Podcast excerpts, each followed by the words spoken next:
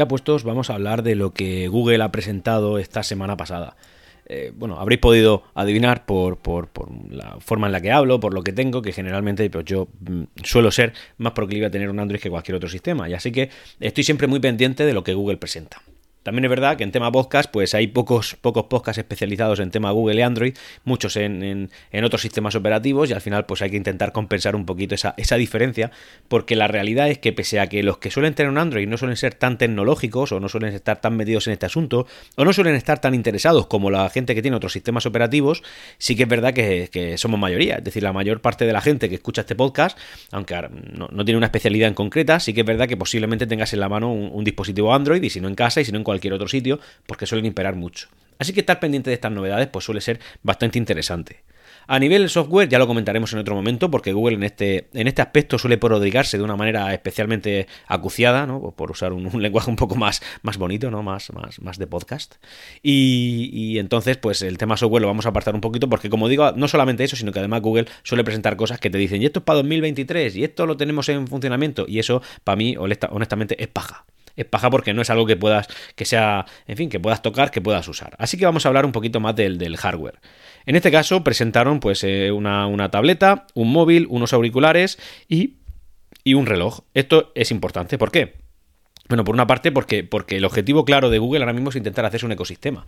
Hay quien dice, y yo estoy de acuerdo con eso, que Google lo que está pretendiendo con todos estos movimientos que está haciendo, sobre todo eh, destapándose, ¿no? En este Google I.O. de 2022 como un, en fin, como un fabricante de hardware con, cierta potencia, y entiendo yo que es lo que quieren, quieren empezar a coger por fin el timón y decir, oye, yo no estoy mm, eh, diseñando sistemas operativos y, y software y, y muchas otras herramientas para que lleguen otras marcas y lo exploten más de lo que lo estoy haciendo yo. Así que ya que tengo el software, tengo las herramientas y además tengo poder de sobra, es decir, potencial económico de sobra, como para empezar a generarme yo, pues mi, propio hardware, oye, ¿por qué no hacerlo?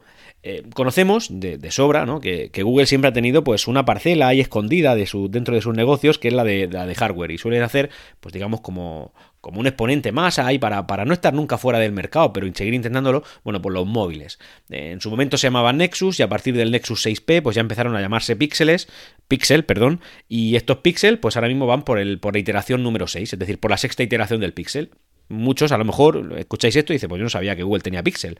Y es normal, es normal porque, por ejemplo, el Pixel 5, que era el, de la, el, de la, el del año pasado, ni siquiera llegó a comercializarse de manera oficial en España. Se podían conseguir a través de tiendas de importación y tal, pero bueno, esto también te, te dice de manera clara que la estrategia de Google no estaba en potenciar mucho esto. Pero sí que es verdad que ha habido un cambio importante. Hace pues unos meses presentaron los Pixel 6 y, fueron, y, además estos terminales tenían la particularidad de que presentaban su propio procesador, en este caso el Google Tensor. El Google Tensor es un procesador pues relativamente potente, ¿no? Digamos que sería un gama alta, pero no un gama alta de lo más potente, sino que sería pues un poco más moderado. Pero sí que es verdad que potenciado con esa magia que hace Google, y la hace, creedme que la hace porque hay cosas que no te lo puedes creer, eh, bueno, pues Google Tensor era como ideal para eso, tenía mucho de inteligencia artificial y tal.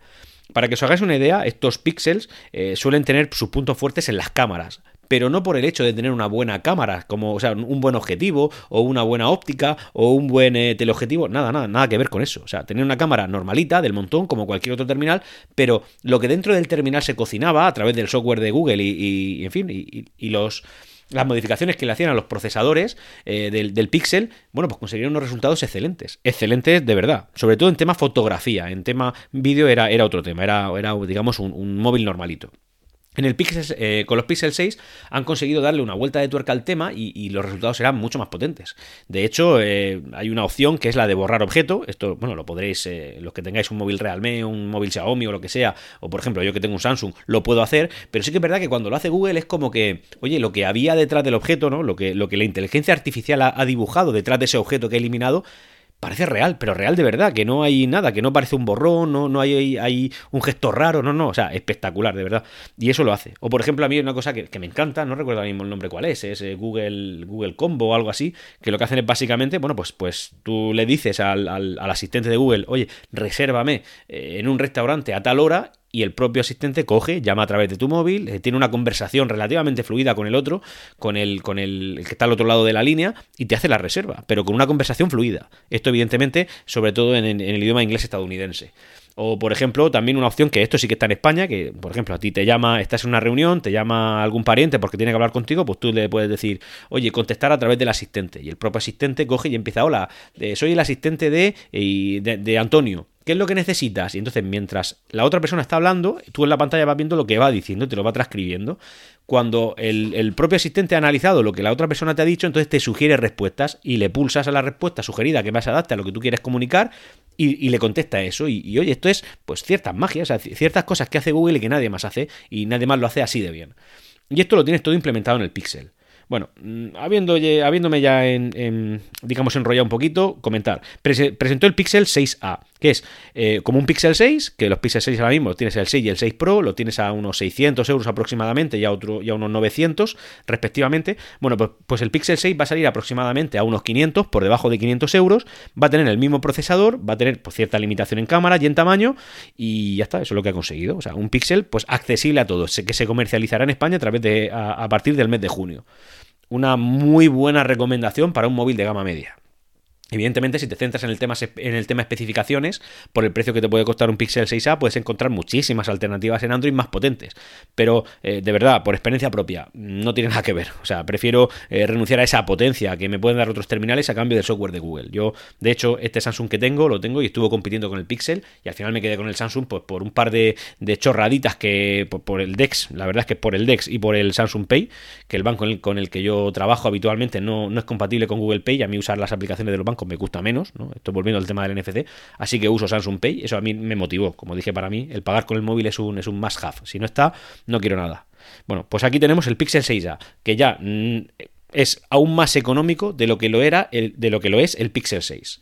Evidentemente, estos terminales lo que tienen también es la ventaja importante, ¿vale? De que Google te garantiza cuatro actualizaciones de mayores, es decir, de sistemas operativos, y salen con el 12, así que echando cuentas, 13, 14, 15 y 16, hasta Android 16 llegarán. Eso evidentemente se traduce en longevidad y luego un par de años más de, de actualizaciones de seguridad. También presentó los Pixel Buds Pro a un precio aproximado de unos 200 dólares. Eh, estos también vendrán a España. Generalmente Google suele hacer algún tipo de... No, no creo que te den los Pixel Buds Pro con la compra de un Pixel 6A en absoluto por, por el tema del precio, pero bueno, suele hacer alguna gracia con ese, alguna combinación a veces. Y estos auriculares lo que traen respecto a la generación anterior es el tema de la cancelación de ruido. No sé cómo lo hará Pixel, porque cómo lo hará Google, porque con los anteriores no había, así que no hay una referencia que coger. Pero bueno, entendemos que el resultado puede ser bueno. Y por otro lado también estos, estos eh, Pixel Buds Pro, estos auriculares, la particularidad que tienen es que tienen un chip que se dedican a traducir lo que oyen para que tú puedas entender al interlocutor que tenga en el idioma que sea. Esto es algo que ya hacían los anteriores y parece que estos pues lo van a, lo van a mejorar. Y también viene el Pixel Watch, que es eh, bueno, pues el reloj de Google, con, con Wear OS 3.0, que esto es un sistema que tenían hasta ahora exclusivamente los, los, los relojes de Samsung, porque tanto Samsung como Google habían llegado a un acuerdo por el cual eh, este, esta versión del sistema operativo solamente estarían en los Samsung hasta el 2022. Así que nada, ya por fin, 2022, eh, bien entrado, por cierto, Pixel decide sacarlo y, presentar su reloj oficial. Y luego también presentaron una tableta, que es la nueva Pixel, que estaba para el año 2023. Esto, ¿Todo esto a qué viene? Bueno, pues al ecosistema. Hay muchas otras compañías que se jactan de tener un ecosistema maravilloso, por ejemplo, lo hace Samsung, lo hace Apple, lo hacen, bueno, pues lo hacen las grandes. Y parece que Google, al final, la intención que tiene con todo esto es generar su propio ecosistema también.